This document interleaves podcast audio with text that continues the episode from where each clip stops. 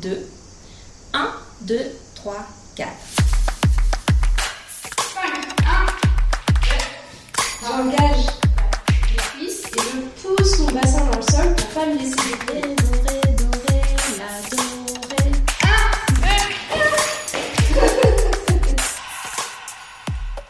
Bienvenue sur Se mettre en mouvement, le podcast des pratiques sportives et culturelles. Je suis Marjorie, fondatrice de Calendae et professeure de danse, et je suis ravie de vous retrouver pour ce nouvel épisode de Se mettre en mouvement. Se mettre en mouvement, c'est un podcast pour vous aider à vous lancer dans un sport ou dans une pratique culturelle. Vous aider à surmonter les barrières et les freins qu'on se met, ces idées reçues qu'on serait pas assez bon, trop débutant, pas à notre place dans un cours. En musique, il n'y a pas de fausse note en C'est le plaisir qu'on a à le faire. Vous voyez les orteils? Pour vous aider à oser, à vous lancer, à vous mettre en mouvement. C'est parti, let's go Je vous souhaite un bon épisode. Aujourd'hui, j'accueille Bertie, coach sportif et Wonder Meuf par ailleurs, qui vient nous rendre visite sur ce podcast en deux épisodes. Deux épisodes autour de la blessure et on commence aujourd'hui par un épisode sur comment accepter sa blessure, comment la gérer, comment y faire face. Alors bonjour Bertie, bienvenue. Peux-tu déjà te présenter en quelques mots et nous dire ce que tu fais dans la vie? Bonjour Marjorie, merci de m'accueillir. Euh, je m'appelle Bertie, je suis coach sportive et préparatrice mentale euh, ici à Montpellier. Euh, je suis passionnée de sport et aussi donc de psychologie. Je suis aussi joueuse de rugby. Super. Euh, T'es là aujourd'hui notamment avec ta casquette de préparatrice mentale. Euh, ça peut sonner un peu abstrait, voire gourou comme métier. Enfin, en tout cas, moi, j'avoue qu'au début que je connaissais Bertie, j'avais vraiment aucune idée de ce que ça signifiait concrètement. Est-ce que tu peux du coup nous dire en quoi ça consiste? Alors déjà, la préparation mentale, ça peut se rapprocher de la psychologie du sport, sauf que je ne suis pas psychologue. Euh, donc j'ai une formation à la fac des sports de Montpellier et spécialisée notamment en psychologie donc pour les sportifs. Et le but de la préparation mentale, c'est d'accompagner les sportifs à optimiser et améliorer leur capacité mentale, comme un préparateur physique va être là pour aider à améliorer les capacités physiques.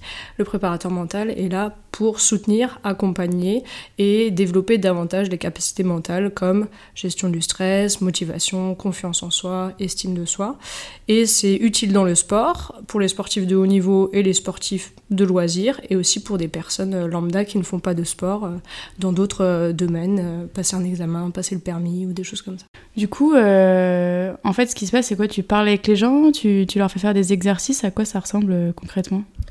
Alors exactement, la préparation mentale, au début donc c'est une rencontre, on va établir un premier entretien, plutôt diagnostic, mais c'est aussi entretien de connaissances, où on fait un, bilan sur la vie pro, perso, euh, sportive, euh, affective, sans rentrer vraiment en détail, en profondeur comme peuvent les faire les, psychologues, on va pas traiter euh, directement les traumas, et on fait un bilan et on voit, on établit les besoins, la demande de la personne, ses objectifs et là où elle veut travailler. Sachant que pour euh, voir un préparateur mental, préparatrice mentale, il n'y a pas besoin d'avoir des problèmes. Euh, justement, c'est quand il fait beau qu'on rénove sa toiture. Euh, donc du coup, c'est intéressant pour pouvoir discuter et pour pouvoir avoir des petites clés, des outils. Donc c'est en plusieurs étapes et, et après on fait des exercices qui peuvent être faits en discutant, en échangeant ou aussi sur le, sur le terrain. Donc dans le cas du, du permis de conduire ou de, de la peur de conduire, on, on va dans la voiture. Pour un, pour quelqu'un qui fait de la natation, on peut aller à la piscine, on peut être là sur le terrain aussi. Donc ça peut être en deux temps. Super. Quelles sont les personnes que tu accompagnes aujourd'hui ou que tu peux accompagner et pour quel genre de problématiques du coup? Alors euh, aujourd'hui, donc j'ai justement quelqu'un qui est blessé, euh, qui vient de se, se fracturer euh, la malléole que, que j'a- que j'accompagne. J'ai aussi une personne en, un peu en reconversion professionnelle ou en questionnement en tout cas, proche du burn-out, que j'a- que j'accompagne aussi pour trouver l'équilibre entre son bien-être et sa vie professionnelle. Euh, et après, pas mal de personnes en coaching sportif euh, actuellement, que j'accompagne notamment sur euh, la confiance en soi et reconnexion avec son corps, estime de soi. Donc ça, c'est avec la casquette coach sportive où je mélange euh, avec la préparation. On voit de plus en plus sur les réseaux de coachs en développement personnel, tout ça. Tu te sens faire partie de ce, ce milieu-là ou ça n'a rien à voir?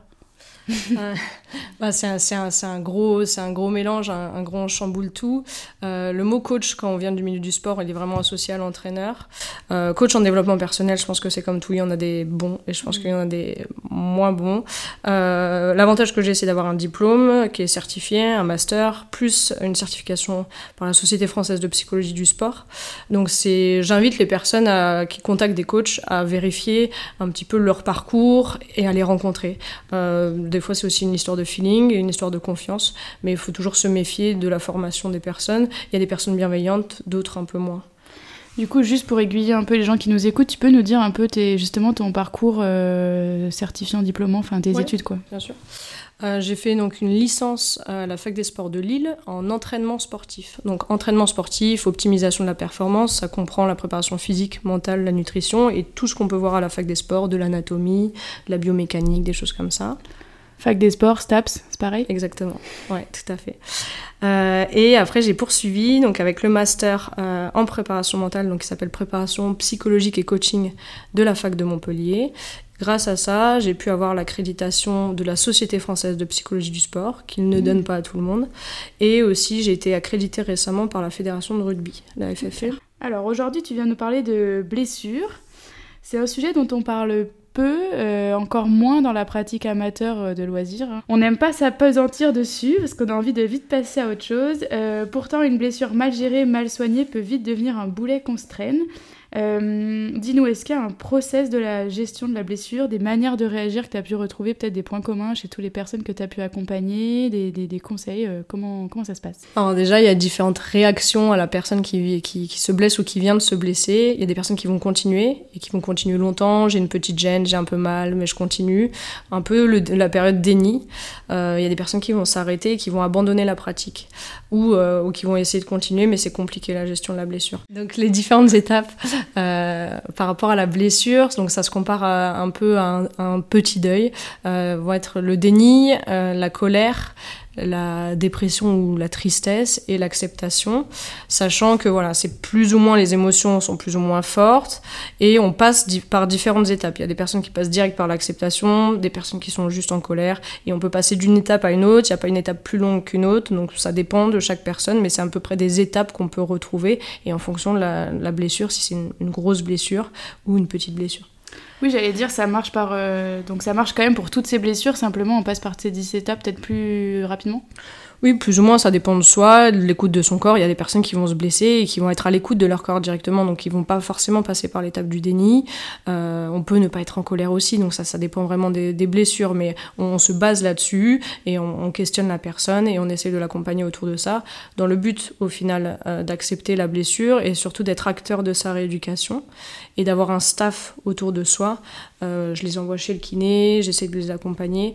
Il faut qu'on soit bien encadré, il faut que la personne soit bien encadrée bien entouré pour avoir un diagnostic et avoir un protocole de rééducation.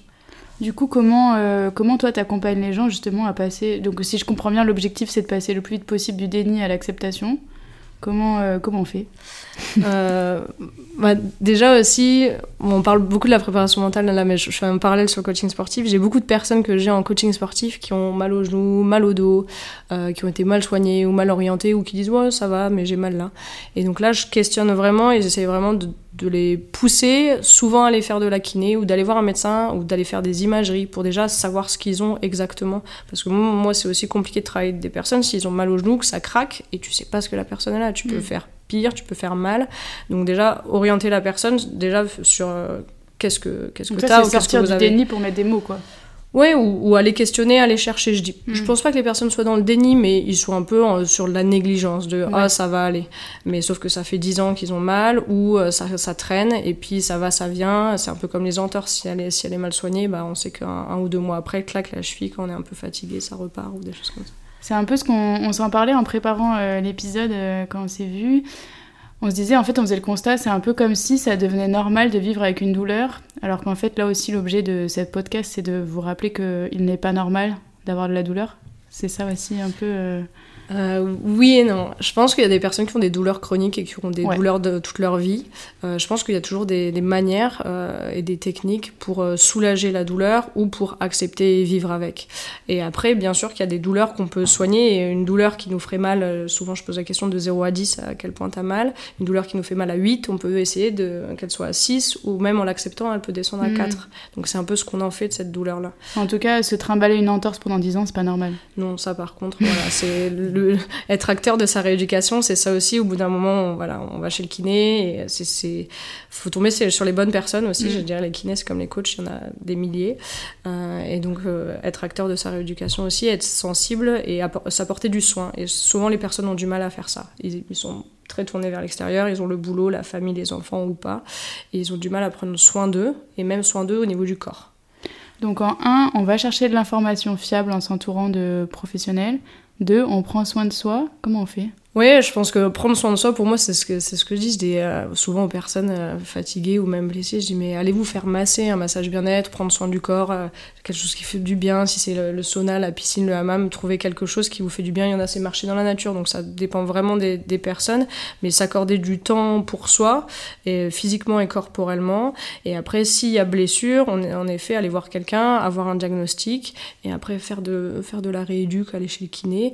Des fois, ça peut être barbant, donc c'est bien d'être entouré aussi que ce soit par un préparateur mental ou par son compagnon, sa compagne, des amis, la famille, en parler un peu autour de soi pour avoir du soutien. Parce que des fois, on minimise un peu euh, le genou qui craque un peu à côté de quelqu'un qui, euh, qui, est malade ou, ou, qui a un cancer, des choses comme ça. On pense que c'est pas grave. Mais il faut prendre soin de soi pour qu'au final, on puisse bien vieillir. Oui, que les choses non plus ne s'aggravent pas et ne s'accumulent pas. quoi. Exactement. Du coup, euh, donc là, tu nous as parlé vraiment de comment, euh, entre guillemets, traiter, faire avancer en fait sa blessure vers une situation euh, mieux. Quand on est dans les phases d'avant, justement, de déni, de colère, qu'on n'a pas envie de s'en occuper, qu'on l'ignore, comment, comment toi, tu peux donner des astuces pour justement sortir de ça et avancer? Est-ce que ça, là, pour le coup, c'est en lien direct avec le mental, j'imagine?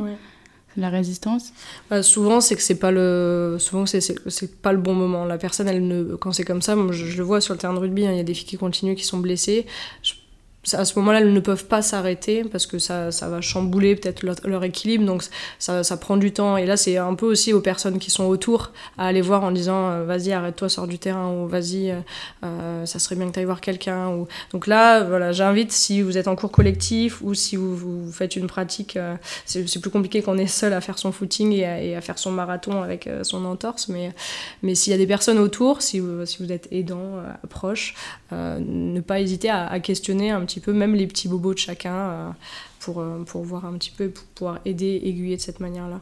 Pour aider la personne qui est potentiellement dans le déni ou qui n'a pas envie de s'occuper de sa blessure. Mais après, si la personne n'a pas envie d'être aidée, bah, ça prendra le temps qu'il faudra, et puis un jour, elle se rendra peut-être compte qu'elle a besoin d'aide. Oui, parce que l'enjeu, c'est que souvent, en fait, euh, s'occuper de sa blessure, ça veut dire arrêter le truc qu'on est en train de faire, arrêter le sport qui nous fait du bien, etc. Est-ce qu'il y a peut-être d'autres manières de compenser les bienfaits que nous apporte une pratique qu'on doit arrêter à cause d'une blessure? Alors, euh, par exemple, si je prends le cours de danse ou, le, ou un cours de rugby, nous souvent on dit aux blessés de venir aux entraînements. Alors, le rugby il fait froid dehors, mais de temps en temps pour rester euh, avec le groupe. Pour rester avec le groupe, pour rester en lien. Et après, il y a des exercices des fois qu'on peut faire, euh, même avec une jambe dans le plâtre ou, ou le, poignet pété, et on peut, faire, on peut faire du mouvement. Donc, j'invite les personnes à bouger, à essayer de rester en mouvement. Et après, quelque chose qui fonctionne très bien en préparation mentale, c'est la visualisation. Donc euh, si la personne ne peut plus pratiquer le rugby, la danse, n'importe quoi, la course à pied, le fait de visualiser, se visualiser en train de courir, en train de faire le mouvement, en train de faire son sport qu'on aime, envoie des, messages nerveux, des micro-contractions, et aussi on peut sécréter euh, endorphine euh, très légèrement. Mais en tout cas, ça fonctionne. Ça fonctionne vraiment Tu as essayé oui, moi, je, moi je, le, fais et, euh, et bien sûr, euh, je vous invite à regarder. Euh, il y, a, eu des, protocoles et des études scientifiques sur plusieurs athlètes et pas juste trois athlètes. donc ça a été prouvé scientifiquement si on a le bras gauche dans le plâtre et qu'on fait euh, des haltères avec le bras droit pour contracter le biceps euh, et qu'après on pose l'haltère et qu'on visualise le même geste avec le bras gauche, il y a, euh, si on met des capteurs, il y a vraiment des contractions musculaires qui sont légères et après quand on va enlever le plâtre, la personne aura une fonte musculaire moindre comparée à quelqu'un qui n'aura pas fait de visualisation. Et visualiser aussi les, tendons ou les fibres qui, qui se régénèrent. Mais c'est un protocole, c'est pas juste je visualise ça une fois avant de m'endormir euh, ça, ça, ça, marchera pas. Mais c'est de manière régulière et euh, si c'est bien fait avec un protocole euh, scientifique, ça fonctionne et ça a des effets. Ok. du coup, je récapitule. donc souvent face à la blessure, toi, ce que tu nous expliques, c'est qu'on est face aux quatre phases du deuil. Tu peux nous les redire? Donc le déni, la colère, la tristesse ou déprime et l'acceptation. Donc l'enjeu, ça va être de traverser ces quatre le plus rapidement possible, en tout cas d'aller vers l'acceptation. Je pense que les nommer aussi, c'est déjà se rendre compte que en fait, on est en train de vivre quelque chose et qu'on peut aller euh, transformer ce qu'on est en train de vivre vers quelque chose de mieux. S'entourer, euh, aller voir donc euh, soit des professionnels, soit des amis, soit des proches. Et peut-être, du coup, moi, ce que je retiens de la dernière astuce que tu nous donnes, c'est identifier ce que nous apporte le sport pour essayer, dans le cas d'un arrêt, de euh, pouvoir le reproduire en acceptant l'arrêt et du coup en rendant l'arrêt euh, moins pénible. Donc soit avec la visualisation, soit en continuant à aller voir euh, le groupe pour regarder le lien social. Oui, et aussi avoir un objectif, un objectif de, de reprise. C'est difficile de reprendre au même niveau euh, qu'avant la blessure, mais avoir un objectif euh, de, temporel, en tout cas euh, fixe, de, par exemple, si j'ai une entorse ou si je suis plâtrée, de remarcher, de recourir, de faire étape par étape, et à chaque fois réévaluer ces étapes-là. Et t'as dit passer les quatre étapes le plus vite possible, c'est pas toujours le cas. Le but, c'est d'accepter aussi chaque étape qu'on traverse. Donc on a le droit d'être triste, on a le droit d'être en colère, on a le droit d'être dans le déni aussi. Et c'est normal. Et donc ces, ces phases-là, ça prend le temps qu'il faut. Mm. Et il faut les vivre aussi, ces étapes-là. Et être accompagné dans chaque étape. Oui, donc peut-être le contraire de ce que je viens de dire en fait. C'est plutôt accepter qu'il y a quatre étapes, que si on a besoin de vivre les quatre, on vit les quatre, et que peut-être qu'on n'aura pas le même rythme que l'autre d'à côté qui s'est blessé et qui a vécu les quatre et tout ça. Exactement. Et puis, et puis plus on. je veux dire, pas forcément plus on a de blessures et plus on travaille là-dessus, la prochaine blessure ça va un peu plus vite. Mais euh, bah, moi je vois très bien dans ma pratique sportive, dans le rugby.